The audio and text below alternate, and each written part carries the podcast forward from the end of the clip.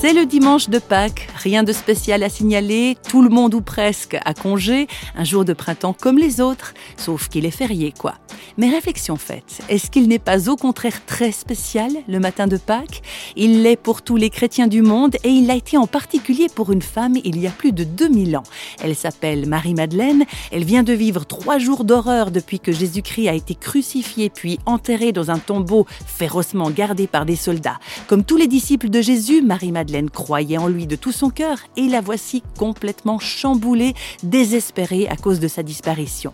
C'est Christian Tanon, ingénieur et également pasteur, qui nous emmène sur les pas de Marie-Madeleine au matin de ce fameux premier dimanche de Pâques, alors qu'elle va connaître le choc de sa vie.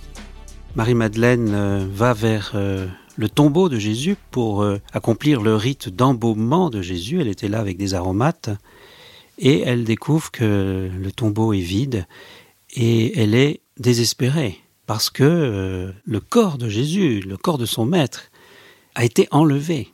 Elle ne comprend pas. Et voilà que Marie-Madeleine se met à pleurer. Elle est dans sa nuit, dans le désespoir.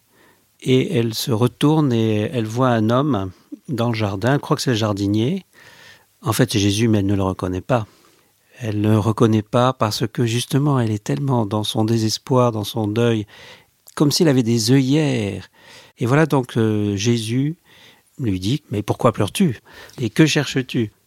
Elle lui dit Mais si tu as pris, si c'est toi qui as pris le corps euh, de mon maître, eh bien dis-moi où tu l'as mis pour que je puisse l'embaumer. Et l'homme lui dit Marie. Il l'appelle par son nom. Et c'est là qu'elle le reconnaît, parce que euh, le maître l'a appelé par son nom. Marie, son prénom, Marie.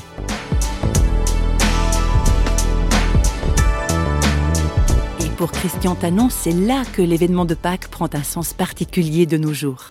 Je dirais que là, il y a un moment important dans la vie de la foi. C'est lorsqu'on comprend que Dieu ou Jésus nous appelle par notre nom. Nous avons un nom donné par les parents, et ça, bien entendu, c'est un acte aussi important de la part des parents, hein, de donner un nom à ses enfants. Et c'est une sorte de naissance sociale que de recevoir un nom par ses parents. Mais lorsque nous recevons un nom de la part de Dieu, c'est une, en quelque sorte une nouvelle naissance, mais c'est une naissance à la foi. Dieu nous connaît par notre nom et il a gravé notre nom sur la paume de sa main et rien ne peut l'en effacer. Et quand nous entendons, mystérieusement souvent, hein, que Dieu nous appelle par notre nom, nous tournons vers lui et nous reconnaissons qu'il est là. Curieux.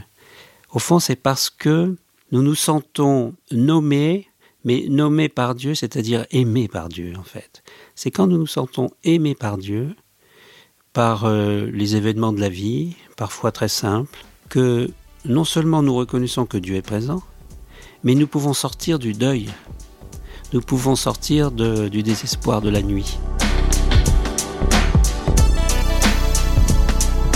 Voilà pourquoi Pâques n'est pas un jour comme les autres. Et vu comme ça, on pourrait dire que Pâques, c'est le jour où Dieu nous appelle par notre prénom.